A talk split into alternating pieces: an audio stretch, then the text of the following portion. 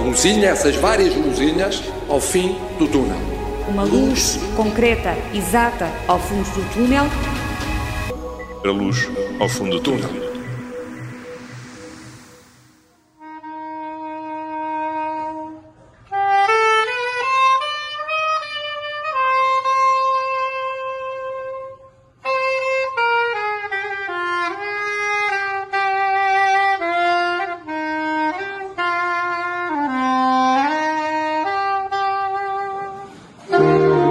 Yesterday. Escutamos o quarteto de saxofone da Polícia Militar da Bahia, no Brasil.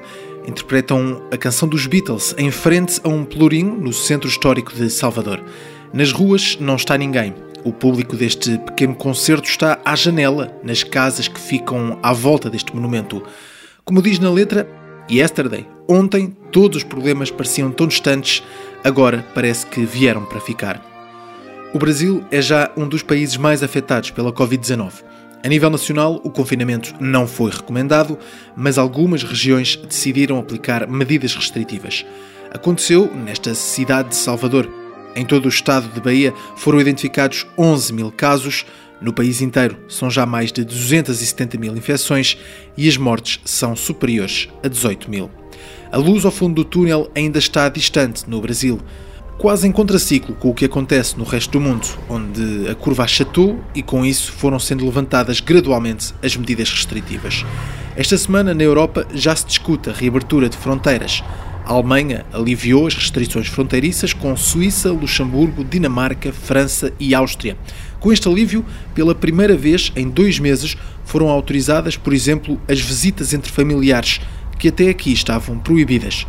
Vários países já pensam nos meses de verão e no turismo, e por isso, com o desconfinamento, começa a ser estudado de que forma se vai recuperar o espaço Schengen e, com isso, permitir a livre circulação de pessoas entre países europeus. Em Portugal, o governo tranquiliza a diáspora e diz que já recebeu garantias do presidente francês. Os imigrantes podem viajar para Portugal sem terem que fazer quarentena no regresso à França. Nos últimos dias, os líderes políticos têm almoçado fora, ido às compras e à praia, a lojas e a museus tudo para passar a mensagem de que, se forem cumpridas as regras sanitárias, já é seguro sair de casa. É um incentivo ao comércio, numa semana em que reabriram os restaurantes, cafés e esplanadas, também as creches e as lojas até 400 metros quadrados com porta para a rua. Nas praias também foram aliviadas as medidas restritivas e já se pode ir a banhos.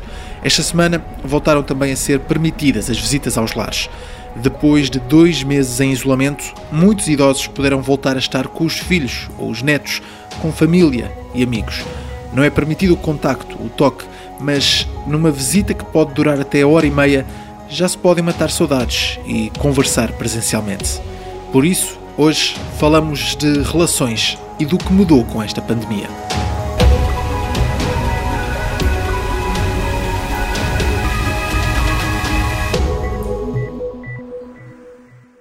Aquilo que mais me tem impressionado tem sido eh, a dificuldade das famílias e dos idosos privados dos contactos familiares. E aquilo que eu mais anseio é que seja possível definir uma norma de segurança que permita começar a, a vencer essa, essa distância. Obviamente é um momento muito doloroso para quem fica vivo, mas o afastamento dos idosos é sobretudo muito difícil para os próprios. Muitos deles sentem que as famílias os abandonaram a Covid-19 obrigou as autoridades a decretar eh, o isolamento de idosos. Foi recomendado que os contactos com a população mais velha deviam ser evitados. O novo coronavírus é mais mortal a partir dos 60 anos e, por isso, para além de serem um grupo de risco, os idosos passam também a ter que lidar com um isolamento mais rígido. Qual é o impacto desta pandemia no modo como nos relacionamos com os mais velhos? Quais os perigos para a saúde mental e que mudanças vamos ter na forma como nos relacionamos? O convidado desta semana é António Coimbra de Matos, psiquiatra e psicanalista com uma vasta carreira. Tem 90 anos e é um dos maiores especialistas em saúde mental.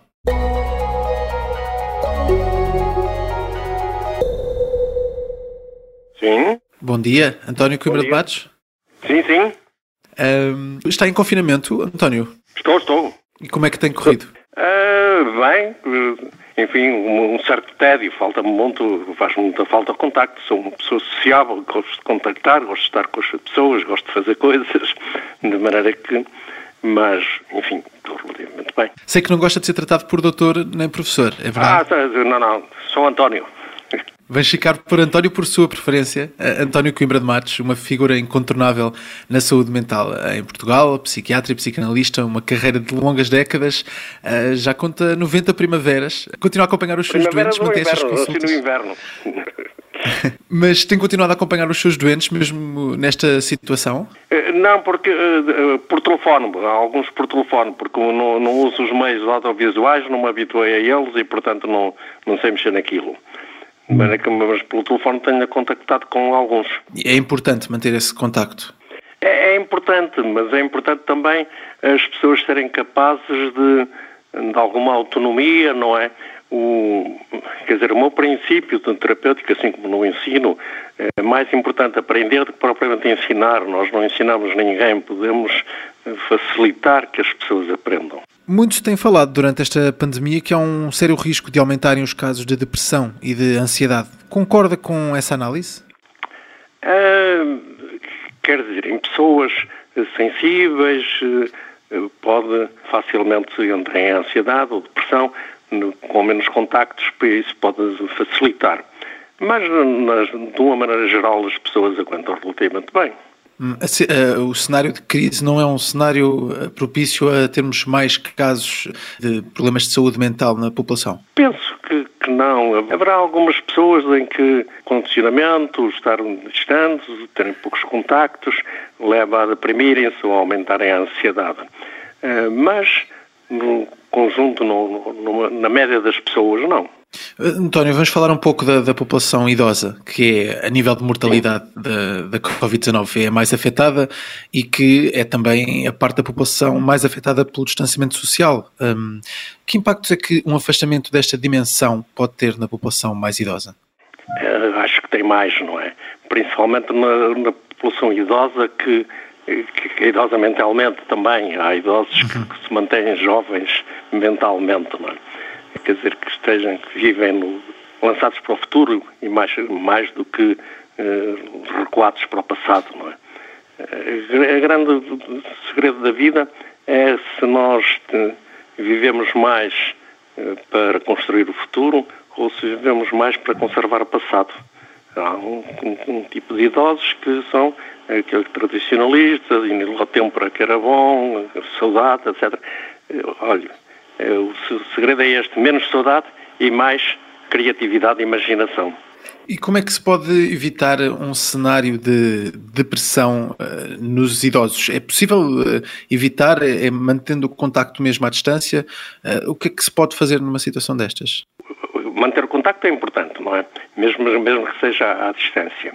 Mas, eh, fundamentalmente, ma- manter eh, esperança, eh, manter eh, promessa, eh, pensar no, no amanhã. Eh, Neste momento estamos a viver um, um desconfinamento gradual eh, eh, no comércio, nos serviços. Eh, O país começa a reabrir. Acha que isto deve acontecer também nas relações? Recuperarmos eh, as relações acho que sim, tínhamos? Acho que sim, que temos de, de retomar, eh, mas eh, retomar porque, por, que, que é uma coisa que isso pode ser positiva no, confi- no confinamento, eh, que é o repensar e, portanto, retomar a atividade de uma forma diferente, fazer uma certa mudança. E repensar também as relações que temos?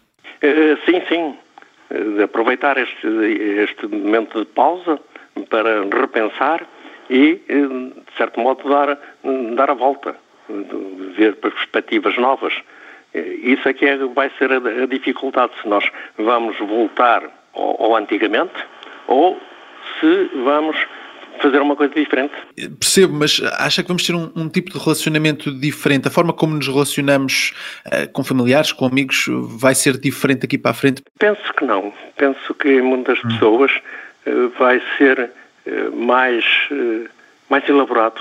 As pessoas eh, também viviam muito no parecer, no consumir, no, eh, no imediato. No, no pensar rápido.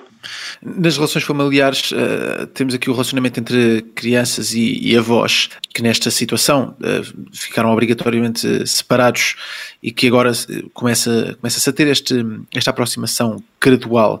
Isto pode ter algum impacto na, na, nas crianças e, e, este confinamento e este distanciamento que foi imposto? É, as crianças têm uma grande capacidade de adaptação, uhum. uma grande capacidade de, de, mudança, de se adaptarem a, um novo, a, novo, a uma nova vida, a uma nova, um novo sistema. É mais fácil lidar com uma situação destas sendo criança ou, ou sendo mais jovem? É mais fácil se for mais maleável que era aquilo que eu dizia do espírito. Há, há, pessoas com idade, mas que têm uma mentalidade maleável, que se uh, adaptam a um novo ambiente e que uh, conquistam, projetam um novo ambiente. Sente-se mais preocupado com, com os seus netos? Mais atento em algumas coisas, não é? Isto fez-me refletir e estar mais próximo, do, não só dos meus netos, como de muitos amigos. Uh, Recordo-me de uma amiga da juventude que já não via há muito tempo, que me telefonou, depois eu telefonei, quer dizer, isto fez-me também retomar algumas relações anteriores que estavam uh, mais ou menos esquecidas. Acha que eh, depois disto a preocupação que temos com os idosos e com os cuidados que devemos ter com a população idosa aumentou? Acho que as pessoas tomaram mais consciência disso e, portanto, uhum. penso que poderão aumentar. Tomaram mais consciência de que os idosos têm direitos, os idosos precisam de ser apoiados, os idosos também são jovens em muitas coisas, têm um valor da experiência que, que é de aproveitar desde que seja uma experiência corrigida. O problema é que, sei lá, como se diz muitas vezes, ah, é um belíssimo cirurgião, já fez mil apendicectomias. Pode ter feito todas mal, não é? E pode ter sido feito só 10, mas em 10 ter-se corrigido.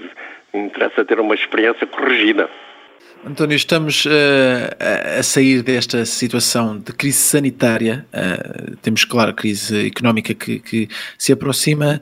Mas que sociedade é que acha que vamos ter uh, agora que a crise sanitária passou?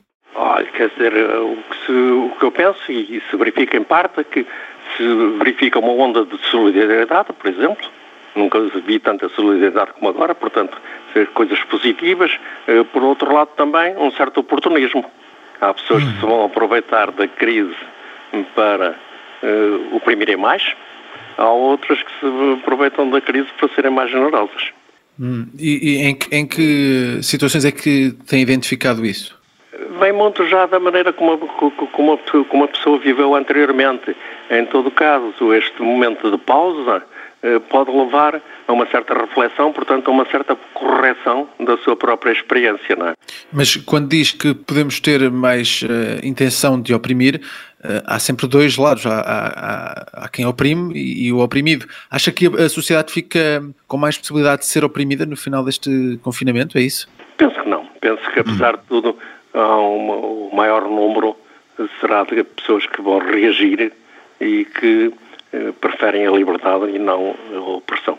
Durante esta hum, situação de pandemia, no início as preocupações surgiram muito com, relacionadas com a saúde mental. Muitas autarquias, serviços de saúde, empresas ofereceram linhas de apoio hum, à população. Acha que durante esta crise houve mais preocupação com a saúde mental? Acho que sim. Em todo caso, aí também se vê as duas linhas. Há, aparecem algumas ofertas que são bondosas, digamos, benévolas, que vão ajudar as pessoas, uh, outras que é uma oportunidade de arranjarem clientela. Uh, veja, por exemplo, o que se passa com algumas coisas, com as máscaras, não é? Uh, há uhum. ofertas e há também quem se sirva da oportunidade para fazer coisas para ganhar mais dinheiro. Uma pandemia como estas tem, tem o poder de obrigar as pessoas um, a reinventar-se? Ah, sim, sim. É a vantagem destes períodos de, de suspensão. Há uma certa suspensão uh, da vida e, portanto, isto pode levar a pessoa a retrair-se e a regredir e a ficar mais ansioso, mais deprimido, mais traumatizado, mas pode levar também a, a repensar, voltar a pensar, refletir e uh, encontrar uh, soluções mais felizes, mais uhum. favoráveis para ele e para os outros. Mas nestas últimas uh, semanas em que temos uh, visto os países abrir portas, o que temos assistido é um pouco uma sociedade à procura de, de recuperar aquilo que perdeu. Aquilo que perdeu e aquilo que de bom que perdeu, mas também uh, a procurar provavelmente uh, formas mais uh, agradáveis de conviver e de, e de levar a vida. António Coimbra de Matos vai continuar em confinamento. Assume que aos poucos vai tentar retomar as consultas presenciais com muitos cuidados sanitários. Para já, é ao telefone que mantém a ligação com os doentes e também com familiares e amigos.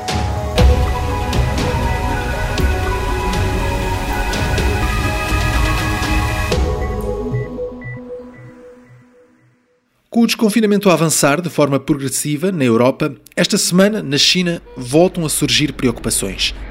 Na província de Jilin, volta a ser decretada quarentena obrigatória, tudo porque no início do mês foi identificado na cidade de Shulan um novo caso de Covid-19, numa altura em que já se contavam 73 dias sem registro de novas infecções.